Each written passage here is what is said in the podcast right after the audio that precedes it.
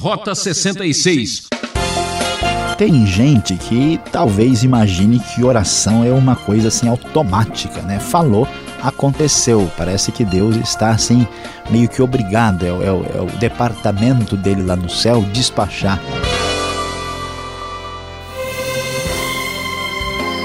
Ouvinte Transmundial, muito obrigado por sua sintonia. Embarque nesta aventura através do Rota 66, a viagem mais fascinante da vida.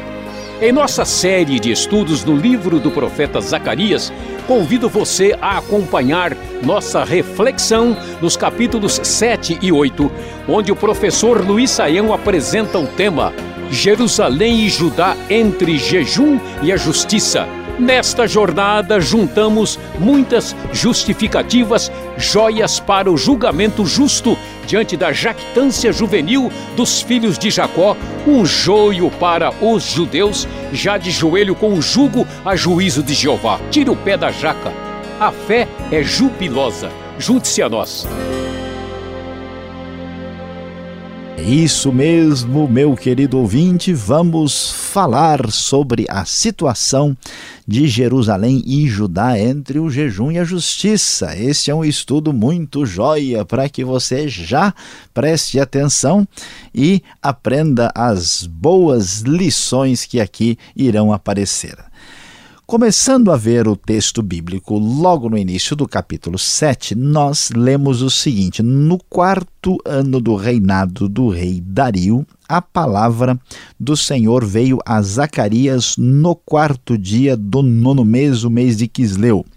Foi quando o povo de Betel enviou Sarezer e Regem-Meleque com seus homens para suplicarem ao Senhor, perguntando aos sacerdotes do templo do Senhor dos exércitos e aos profetas: devemos lamentar e jejuar no quinto mês, como estamos fazendo há tantos anos? Aqui vemos que há uma questão muito interessante que surge neste momento da história, quando nós estamos aqui por volta do ano 518 antes de Cristo, porque nós estamos falando da época do quarto ano do reinado do rei Dario, Dario, rei da Pérsia, que aparece aqui nesta época, provavelmente muito já no final do ano. E neste momento aparece uma questão que merece uma atenção especial: o envio de pessoas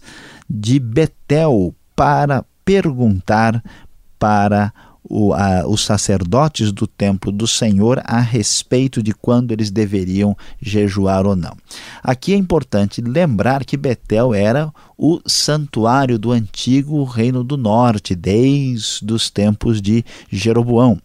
Então, nós não só estamos vendo aqui que a centralidade do culto está claramente definida em Jerusalém, no templo em Judá, o que mostra que o próprio povo do reino dividido agora está reconhecendo isso muito tempo depois, mas não só isso, mas essa restauração são ah, mostra para nós tempos de união, tempos em que o povo está sendo restaurado e não quer mais saber de uma divisão duas partes, como aconteceu no passado. Pois é, Jerusalém e Judá estão aqui recebendo visitas de Betel para discutir a questão do jejum. O texto bíblico vai falar mais sobre o assunto. Diz o verso 4, conforme a nova versão internacional da Bíblia.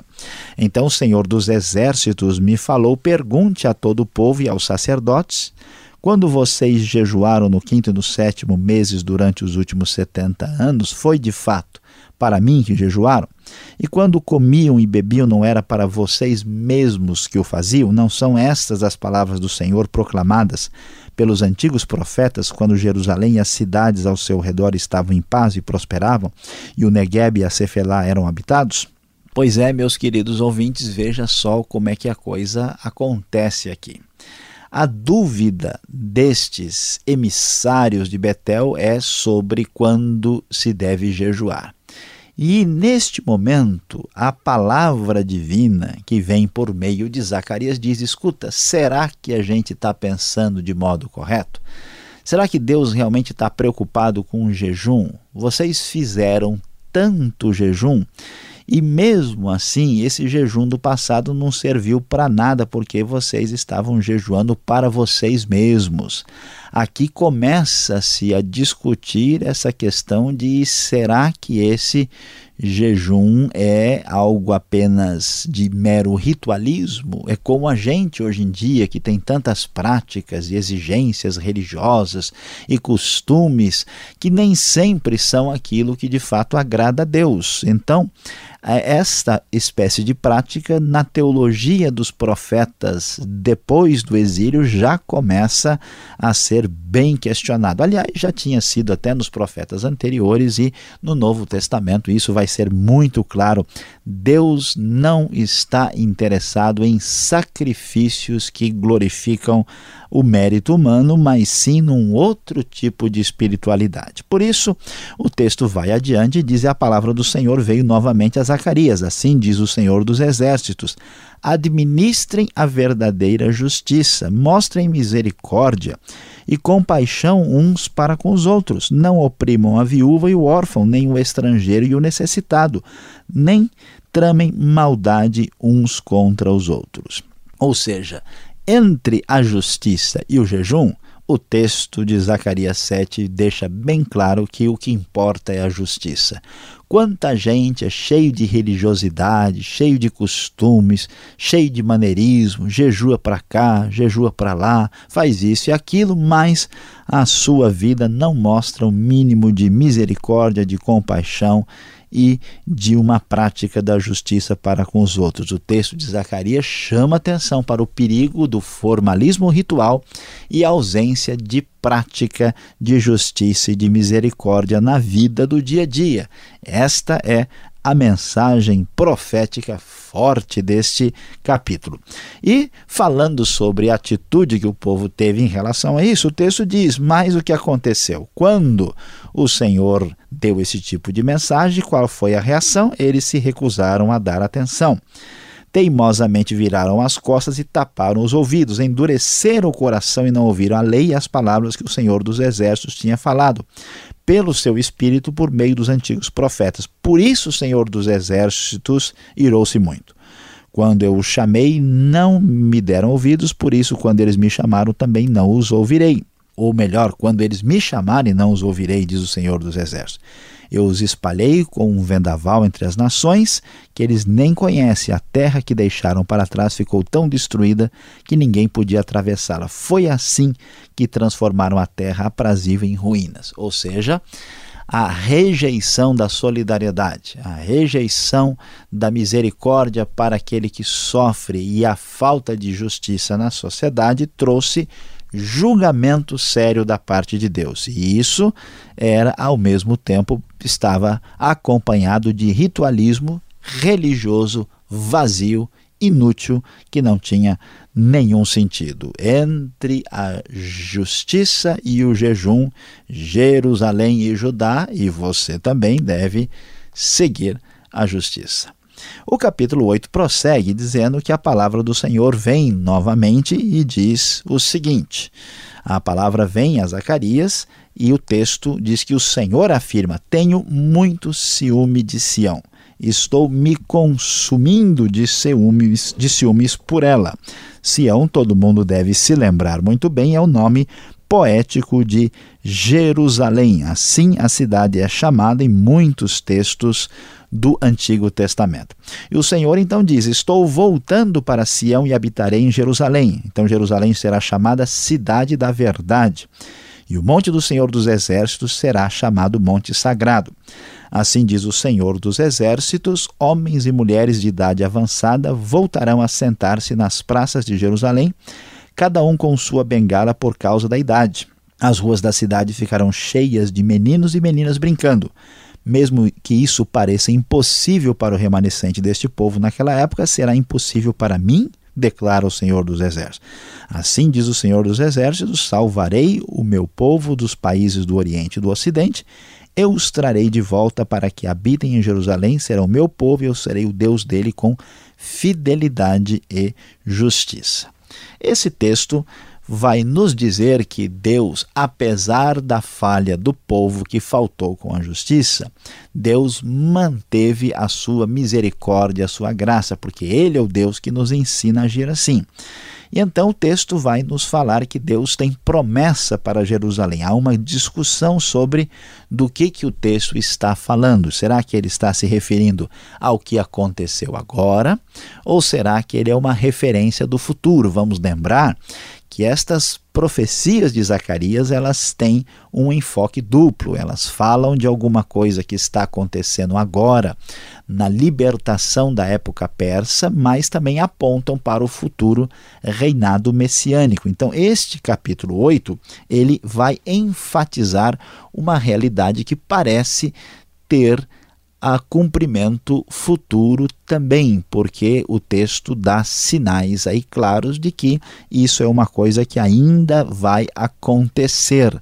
Parece que o que aconteceu agora é um sinal de que Deus no futuro haverá de agir da mesma maneira. E assim, o texto bíblico vai prosseguir e diz a partir do verso 9 o seguinte: Assim diz o Senhor dos Exércitos, vocês que estão ouvindo estas palavras hoje, já proferidas pelos profetas, quando foram lançados os alicerces do templo do Senhor dos Exércitos. Fortaleçam as mãos para que o templo seja construído, pois antes daquele tempo não havia salários para os homens nem para os animais, ninguém podia tratar dos seus negócios com segurança por causa dos adversários, porque eu tinha posto cada um contra o seu próximo. Mas agora não mais tratarei com o remanescente deste povo como fiz no passado, declara o Senhor dos Exércitos. Haverá uma rica semeadura, a videira dará o seu fruto, e a terra produzirá sua colheita, e o céu derramará o orvalho, e darei todas essas coisas como herança ao remanescente deste povo. Assim como vocês foram uma maldição para as nações, ao Judá e Israel, também os salvarei, vocês serão uma bênção. Não tenham medo, antes sejam fortes. Deus fala da promessa futura da bênção que atingirá o seu povo na terra de Judá e Jerusalém. E ele prossegue: Assim diz o Senhor dos Exércitos: Assim como eu havia decidido castigar vocês sem compaixão quando os seus antepassados me enfureceram, diz o Senhor dos Exércitos, também agora decidi fazer de novo o bem a Jerusalém e a Judá. Não tenham medo. Eis o que devem fazer: falem somente a verdade uns com os outros e julguem retamente em seus tribunais. Não planejem no íntimo mal contra o seu próximo e não queiram jurar com falsidade, porque eu odeio todas essas coisas, declara o Senhor. Mais uma vez, Deus apresenta a sua ênfase de que Deus quer justiça de verdade na prática da própria sociedade. E o texto então vai terminar dizendo o seguinte: que a palavra do Senhor mais uma vez vem e diz que os jejuns do quarto mês, do quinto, do sétimo, do décimo serão ocasiões alegres e cheias de júbilo, festas felizes para o povo de Judá. Por isso, amem a verdade e a paz.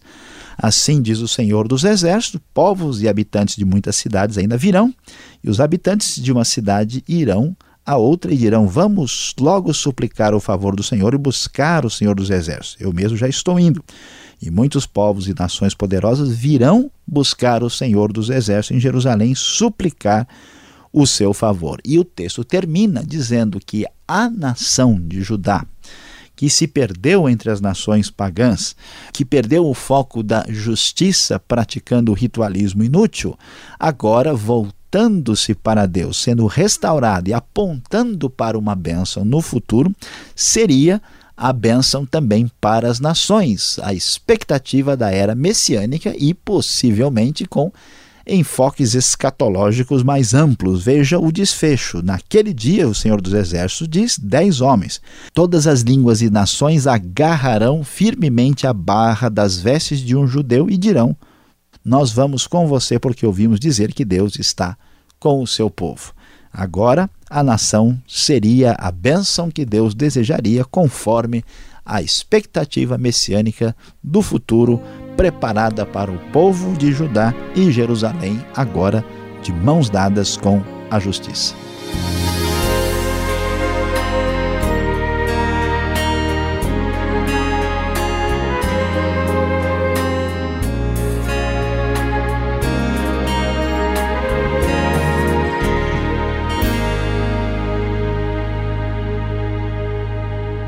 Você acompanha o programa Rota 66, o caminho para entender o ensino teológico dos 66 livros da Bíblia. Esta é a série Profetas do Antigo Testamento, livro de Zacarias. Tema de hoje: Jerusalém e Judá entre o jejum e a justiça. Rota 66 tem produção e apresentação de Luiz Saião e Alberto Veríssimo. E na locução, Beltrão. Esperamos a sua participação. Escreva para rota66 arroba transmundial.com.br ou caixa postal 18.113 CEP 04626-970 São Paulo, capital. Voltamos para tirar as dúvidas. Você tem uma pergunta?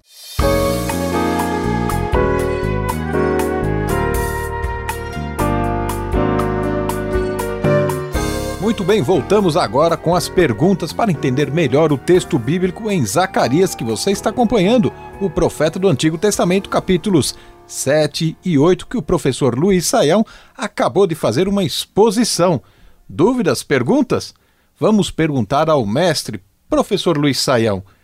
O capítulo 7 começa falando do jejum e da maneira como o profeta critica tanto esta forma de piedade ela é errada, ela é ultrapassada, devemos praticar ou isso não tem nada a ver com a gente? Olha, pastor Alberto, o jejum pode ser uma coisa muito boa, mas pode ser uma coisa muito errada e mal feita, de acordo com Zacarias. O Novo Testamento vai nos falar que o próprio Jesus jejuava nós não temos nenhum problema, o jejum pode ser um sinal ah, de gratidão, de consagração a Deus, pode ser uma prática positiva. No entanto, quando o jejum ele é arrogante, quando ele é meritório, quando a pessoa se sente superior aos outros, ou então quando ela faz aquilo apenas como um ritual irrefletido, ou às vezes ela faz até mesmo para esconder ou fugir das suas outras responsabilidades, aí o jejum pode ser, inclusive, e como é, pecaminoso e problemático. Então nós precisamos analisar e avaliar quais são os nossos reais motivos quando jejuamos ou fazemos alguma coisa semelhante. Agora, professor Luiz Saião, eu fiquei preocupado agora lendo aqui o verso 13 do capítulo 7 de Zacarias. É verdade que Deus se recusa em ouvir certas orações? Então nem jejum vai adiantar nada, hein? Pois é, pastor Alberto, tem gente que talvez imagine que oração é uma coisa assim automática, né? Falou, aconteceu. Parece que Deus está assim, meio que obrigado, é, é, é o departamento dele lá no céu despachar as respostas, e se você faz a oração, Deus assim está meio que na obrigação. Mas não é isso que nós vamos encontrar na Bíblia, e muito menos aqui em Zacarias 7,13, porque Deus diz: Quando eu os chamei, vocês não me deram ouvidos, por isso, quando eles me chamarem, também não os ouvirei. Na verdade, pastor Alberto, Deus muitas vezes não responde orações que, aliás, nem deveriam ser respondidas. A gente que faz orações contra a vontade de Deus ou contra os princípios de Deus. E no caso é o caso do religioso ritualista, né, que tem uma vida injusta, que está aí rompendo claramente com os princípios claros de Deus e depois ele chega na maior cara de pau, né? Na maior tranquilidade, assim como se ele tivesse direito de pedir e exigir diante de Deus. É claro que Deus não responde a oração, como Deus não respondeu a oração de muitos do povo de Israel do passado. Então, isso deve ficar bem claro para todo mundo que acompanha o nosso programa. Professor Luiz Saião, uma pergunta aqui interessante. Podemos dizer que a prática da justiça, misericórdia, é o mais importante numa vida espiritual? Olha, pastor Alberto, essa questão ela chama muito a nossa atenção e alguém vai até pensar, puxa, então quer dizer que o negócio é a gente ser justo, ser honesto e ter misericórdia dos necessitados, é isso que importa. Veja, aqui a gente tem que entender, é claro que nós sabemos pelo Novo Testamento que nós não somos salvos pelas nossas obras, por aquilo que fazemos, nós somos salvos pela fé e pela graça de Deus demonstrada em Cristo Jesus. Mas a questão é que, se é verdade que nós temos esta salvação, se é verdade que nós temos esta justiça de Deus em nossa vida, temos uma espiritualidade saudável, mesmo que a gente não possa dizer que a prática da justiça e da misericórdia seja a única coisa importante, se isso vale mais do que a adoração, vale mais uh, do que o amor a Deus, vale mais uh, do que a oração né, e outras práticas, a gente não está autorizado a dizer o que é o mais importante, mas isso é um termômetro seguro de verdadeira espiritualidade. Especialmente nos profetas, a gente vai perceber, e depois o Novo Testamento também vai enfatizar, que a, a prova, o sinal de que uma pessoa de fato foi atingida pela compreensão de quem Deus é, é a sua justiça e a sua misericórdia. Portanto, devemos sim dizer que isto é extremamente importante na vida na vida que alguém leva para servir a Deus. Agora, o capítulo 8, ele termina assim com um certo entusiasmo. Quando Israel será uma bênção para as demais nações, é, ela se cumprirá assim de forma literal, como estamos vendo aqui, de uma forma assim tão desejada assim? É, na verdade, uh, essa questão ela chama a nossa atenção porque o capítulo 8 é até ele é discutido e debatido entre os estudiosos, né? Quando é que isso vai acontecer? Tem gente que acha que isso está refletindo o retorno do próprio período persa, o que não parece ser muito razoável. Tem gente que focaliza que muito que está aqui parece ter se cumprido no período dos Macabeus, que tem algum sentido. Isso seria aí mais ou menos uns dois, três, quase três séculos mais tarde. Mas toda a expectativa messiânica e ideias futuras sugerem que isso vai acontecer mais para frente, mais para o futuro. De modo geral, nós vamos ver que a bênção de Israel para as nações se dá com a própria vinda do Messias, que leva aí a mensagem de perdão e salvação a todos. Isso fica bem claro no próprio Novo Testamento, mas nós não temos detalhes, aí depende um pouco da posição escatológica de cada um. No futuro, ainda nos tempos últimos da história, certamente Israel voltará a ter uma, um papel importante no cumprimento da sua função de luz para as nações e para os gentios. É esperar para ver. Muito bem, obrigado, Sael, pelas respostas. Ainda não terminamos, temos a parte final especial para você.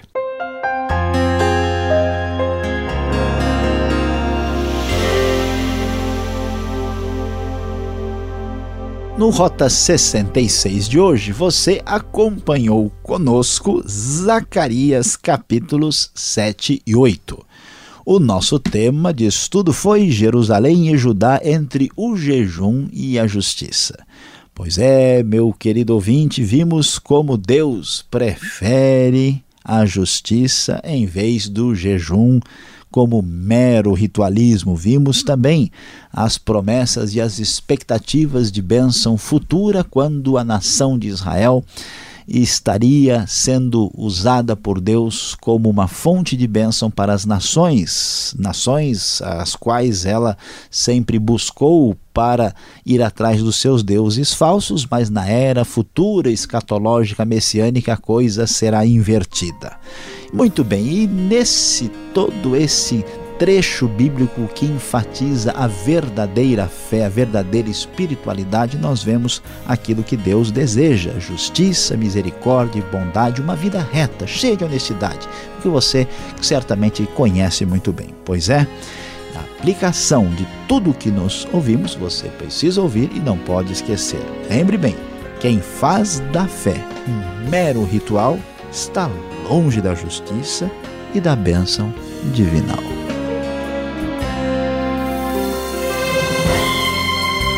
Terminamos. Foi muito bom estar com você, ouvinte, em mais um Rota 66. temos um novo encontro aqui nesta emissora e horário. Combinado? Então acesse o site transmundial.com.br. Esta é mais uma realização transmundial.